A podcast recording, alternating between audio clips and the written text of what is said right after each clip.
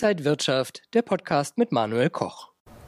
In der Bauindustrie haben viele die Befürchtung, dass die Kosten erst noch so richtig explodieren könnten durch immer unkalkulierbare Rohstoffkosten. Darüber sprechen wir jetzt und wir schauen auf Gold, Öl und Weizen beim Rohstofftalk hier von der Frankfurter Börse, präsentiert von Xetra Gold. Herzlich willkommen. Und darüber spreche ich mit dem Rohstoffanalysten Michael Blumenroth von der Deutschen Bank. Herzlich willkommen hier an der Frankfurter Börse. Schönen guten Tag, Herr Koch. Ja, wir sehen immer weiter steigende Inflationsraten, Großbritannien, USA, Deutschland. Kann das kurzfristig auch noch weiter nach oben gehen, sodass auch Rohstoffpreise weitergehen, nach oben gehen? Ja, das ist fast zu befürchten. Also man muss da vielleicht so ein bisschen trennen zwischen einzelnen Ländern. Also in den USA sieht es so aus, als könnte da allmählich vielleicht der Höhepunkt der Inflationsraten erreicht worden sein ist noch nicht so ganz klar, weil in den USA ein sehr enger Arbeitsmarkt ist. Da werden dann die Arbeitskosten auch übergewälzt natürlich auf die Produkte. Da steigt die Inflationsrate weiter. Aber Sie haben es erwähnt, Großbritannien zum Beispiel, da könnte es im Herbst zweistellige Inflationsraten geben. Gerade hier in osteuropäischen Nachbarländern, Polen, Tschechien, ähm, da sind auch Erwartungen teilweise, habe ich gelesen, bis zu 20 Prozent, was natürlich fürchterliche Zahlen sind.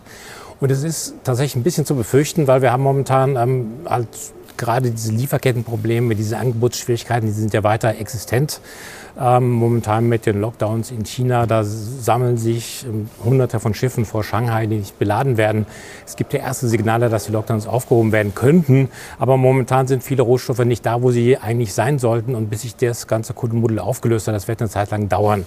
Also es steht zu befürchten, dass tatsächlich die Rohstoffpreise ähm, weiter steigen können.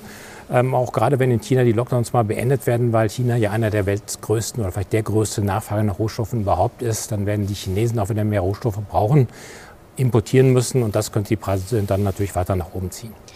Wir wollen uns in Europa ja unabhängig von Gas und Öl aus Russland machen. Gerade äh, bei Öl soll das relativ schnell gehen. Der Ölpreis, der ist ja nun auch äh, deutlich wieder gestiegen. Wie weit kann es da noch weiter nach oben gehen?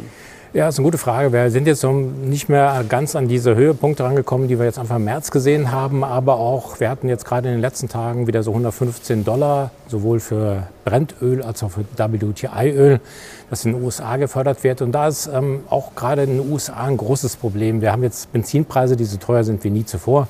Gut, haben wir dort schon so ähnlich auch, aber in den USA ist das ein viel größeres Thema noch, weil wir haben jetzt Memorial Day am 30. Mai, da beginnt die Sommerreisesaison. Der Amerikaner packt seinen Pickup voll und fährt, ähm, was das Gaspedal hergibt und solange der Tank gefüllt sein kann.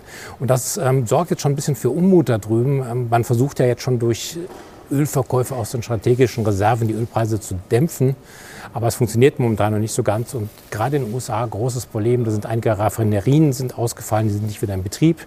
Die Ölförderung, was, ich, was man eigentlich kaum verstehen kann, die ist noch ähm, immer auf dem Niveau von Ende letzten Jahres. Also man gibt sich nicht viel Mühe, die Bohrlöcher wieder voll ähm, in den Förderprozess reinzubringen. Das hat auch mit Kapitalkosten zu tun, weil die Kredite wieder teurer geworden sind. Also da steht zu befürchten, dass äh, die Ölpreise tatsächlich sich jetzt über 100 Dollar pro Barrel etablieren und mit Schwankungen immer mal ein bisschen rauf und runter gehen können. Schauen wir mal auf Weizen. Indien verbietet jetzt den Export von Weizen. Wäre eigentlich gar nicht so ein großes Problem, weil Indien kein riesiger Förderer ist. Aber dadurch, dass die Ukraine praktisch schon ausfällt, ist es denn eben doch ein Problem. Kann das vielleicht sogar eine Ernährungskrise auf der Welt irgendwie verursachen? Ja, leider. Also gerade jetzt im Nahen Osten, im arabischen Sprachraum, die sind ähm, die Länder, die meisten Länder, Ägypten wird immer wieder genannt, sehr stark abhängig von den ähm, Weizenexporten aus der Ukraine und teilweise auch aus Russland. Und großes Problem ist natürlich auch, man hat ähm, immer noch Weizenbestände da, die sind teilweise zerstört worden, was eigentlich jetzt rational nicht mehr nachvollziehbar ist. Aber sie können schlecht transportiert werden, weil die Häfen ähm, zum Schwarzen Meer unten ja momentan für die Ukraine nicht benutzbar sind.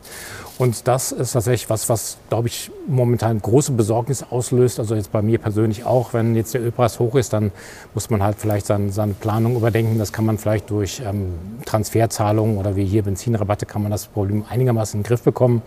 Bei ähm, Lebensmitteln ist das nicht ganz so einfach. Da müsste eigentlich jedes Land gucken momentan, dass es dieses Jahr so viel Weizen und andere Getreidesorten wie, wie möglich ähm, anbauen kann, dass da noch Ernten auch in Europa bei uns kommen, um diese Lebensmittelkrise abzuwenden. Aber momentan muss ich sagen, leider es steht zu befürchten, dass uns da ein, schwieriger Sommer und Herbst bevorsteht obwohl die Finanzmärkte so volatil sind und man vielleicht denken könnte, ja, dann gehen Anleger in sichere Häfen wie Gold, konnte Gold jetzt aber zuletzt nicht profitieren. Also von der 2000 US-Dollar-Marke pro Feinunze sind wir wieder deutlich weit weg und eher knapp über 1800 Dollar. Warum ist das so?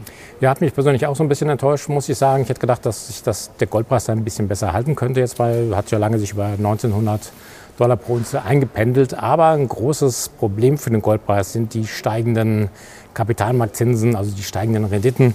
Man, so fast jeden Tag, wenn man so auf die Schirme drauf guckt, dann kommt wieder irgendein Land, was ankündigt, oh, die Inflationsraten sind uns zu hoch. Haben wir am Anfang darüber gesprochen. Wir müssen jetzt was dagegen tun. Also nicht ein Land, sondern eine Notenbank, besser gesagt. Wir haben jetzt sogar von der Schweizer Notenbank gehört, dass die sich auch schon bereithält, gegen zu hohe Inflationsraten vorzugehen. Ähm, die haben Inflationsraten, die sind irgendwo zwischen 2 und 3 Prozent, zweieinhalb, glaube ich. Da würden wir hier drüber glücklich sein ähm, in Deutschland. Aber es ist tatsächlich so, dass ähm, bis auf Japan, wo jetzt wahrscheinlich auch höhere Inflationsdaten kommen werden, als die Japaner eigentlich tolerieren möchten, dass bis auf Japan die meisten großen Notenbanken sagen, wir tun jetzt was.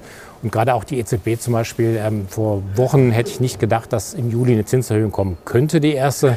Jetzt ähm, rätseln Analysten, ob das dann 25 Basispunkte oder sogar 50 Basispunkte, also 0,5 Prozentpunkte sein können.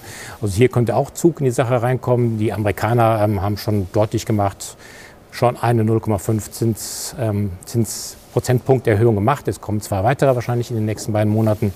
Also das ist das Problem für den Goldpreis momentan. Wir haben ähm, Renditen für zehn Jahre drei Prozent.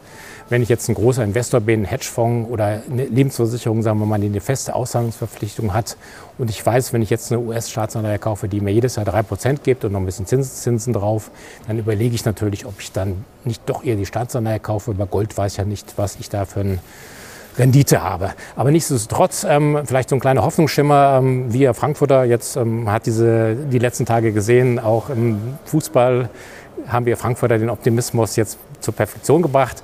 Ähm, es ist ja so, dass die momentan, wir sehen sehr stark schwankende Märkte. Wir sehen Aktienmärkte, die unter Druck geraten. Man verliert in den Aktienmärkten Geld, man verliert in den Anleihenmärkten Geld, wenn die Zinsen steigen.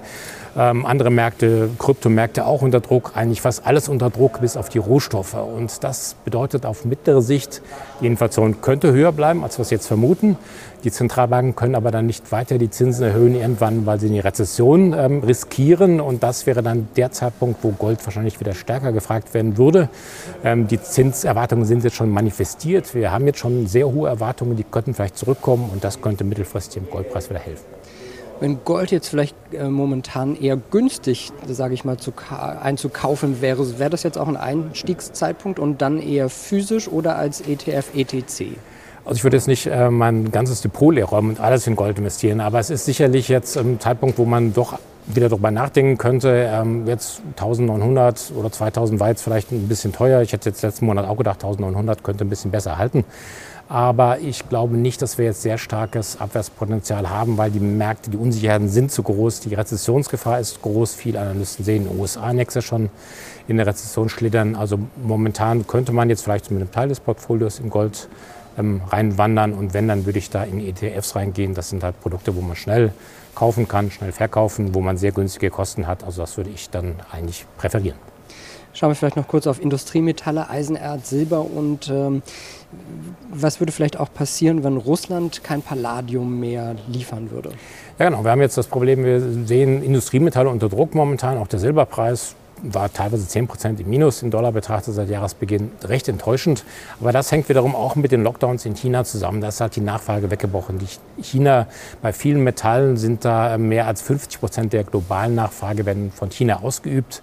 Wenn dort alles stillsteht, die Fabriken ähm, stillstehen, grottig schlechte Zahlen zur Industrieproduktion. Jetzt haben wir gehabt und Einzelhandel, dann ist blasse das die Preise der Metalle. Die können dann irgendwann wieder kommen, vielleicht auch hier eine günstige Einstiegsgelegenheit. Palladium wäre ein Riesenproblem, wenn jetzt irgendwann Russland sagt, okay, ihr nehmt uns kein Gas mehr ab, dann kriegt ihr kein Palladium von uns. Wäre eigentlich blöd, weil man kriegt dafür ja auch Dollar oder Euro oder wie auch immer. Aber ähm, das würde dann wiederum bedeuten, dass die Katalysatorenhersteller kein Palladium mehr hätten. Katalysatoren könnten nicht hergestellt werden. Und das ist natürlich auch, ähm, wäre für die Autoindustrie fatal, würde die Produktion ähm, weiter unter Druck setzen und das wäre eine sehr unschöne Begleiterscheinung sagt Michael Blumenroth von der Deutschen Bank. Vielen Dank wieder für die Einblicke hier beim Rohstofftalk von der Frankfurter Börse und danke Ihnen fürs Interesse. Bleiben Sie gesund und munter, alles Gute und bis zum nächsten Mal. Und wenn euch diese Sendung gefallen hat, dann abonniert gerne den Podcast von Inside Wirtschaft und gebt uns ein Like.